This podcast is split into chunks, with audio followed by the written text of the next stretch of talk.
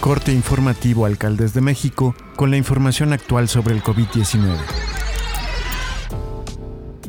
Hoy es lunes 5 de septiembre. La Secretaría de Salud informó que se detectaron 232 muertes por coronavirus durante la semana y 5.267 nuevos casos, con lo que suman 329.622 muertes y 7.041.181 contagios por COVID-19 en México, de los cuales 21.500 son los casos activos y 6.298.349 se han recuperado de la enfermedad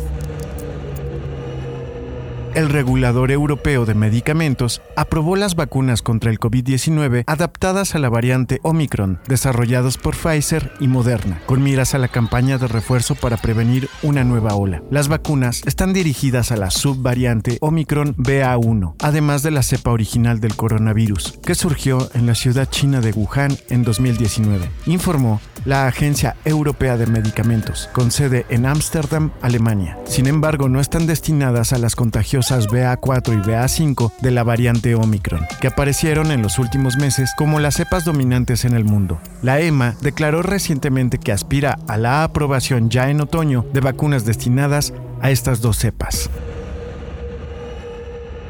Debido a la pandemia provocada por el COVID-19, el estimado de personas que puede padecer un problema de salud mental en su vida se duplicó, al pasar de uno de cada cuatro a uno de cada dos. Según comentó Alma Rosa Marroquín Escamilla, de acuerdo con la funcionaria estatal, la salud mental y prevención de adicciones se ubica como el tercer eje prioritario dentro de la dependencia que dirige, solo por detrás de la primera infancia y el cáncer. Por lo tanto, adelantó, la huella del COVID-19 será imborrable y derivado de ello, los servicios de salud deberán estar listos para cubrir las necesidades de una población afectada, no solo en la parte física, sino en la mental, aseveró.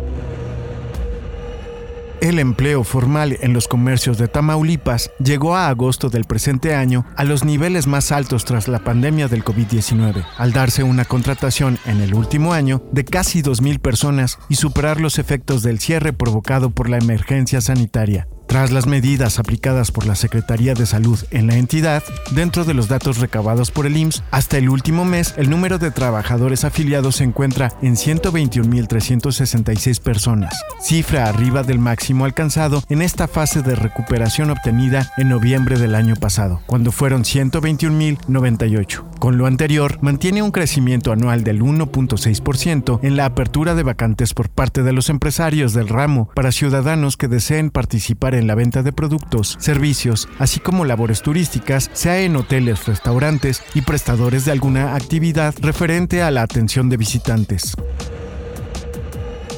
En la zona metropolitana de Guadalajara ya no operaron los macromódulos de vacunación anti-COVID a partir de este fin de semana. Sin embargo, la jornada de vacunación dirigida a menores de 5 años a 11 continuará en 10 centros de salud, informó el secretario de Salud Fernando Petersen. Refirió que de acuerdo con las necesidades de la población podrían aumentar el número de centros de salud para que se amplíe la jornada de vacunación. Por lo tanto, la vacunación para menores será únicamente a través de la cita que se genera en la plataforma, pero no descarto que posteriormente ya no sea un requisito.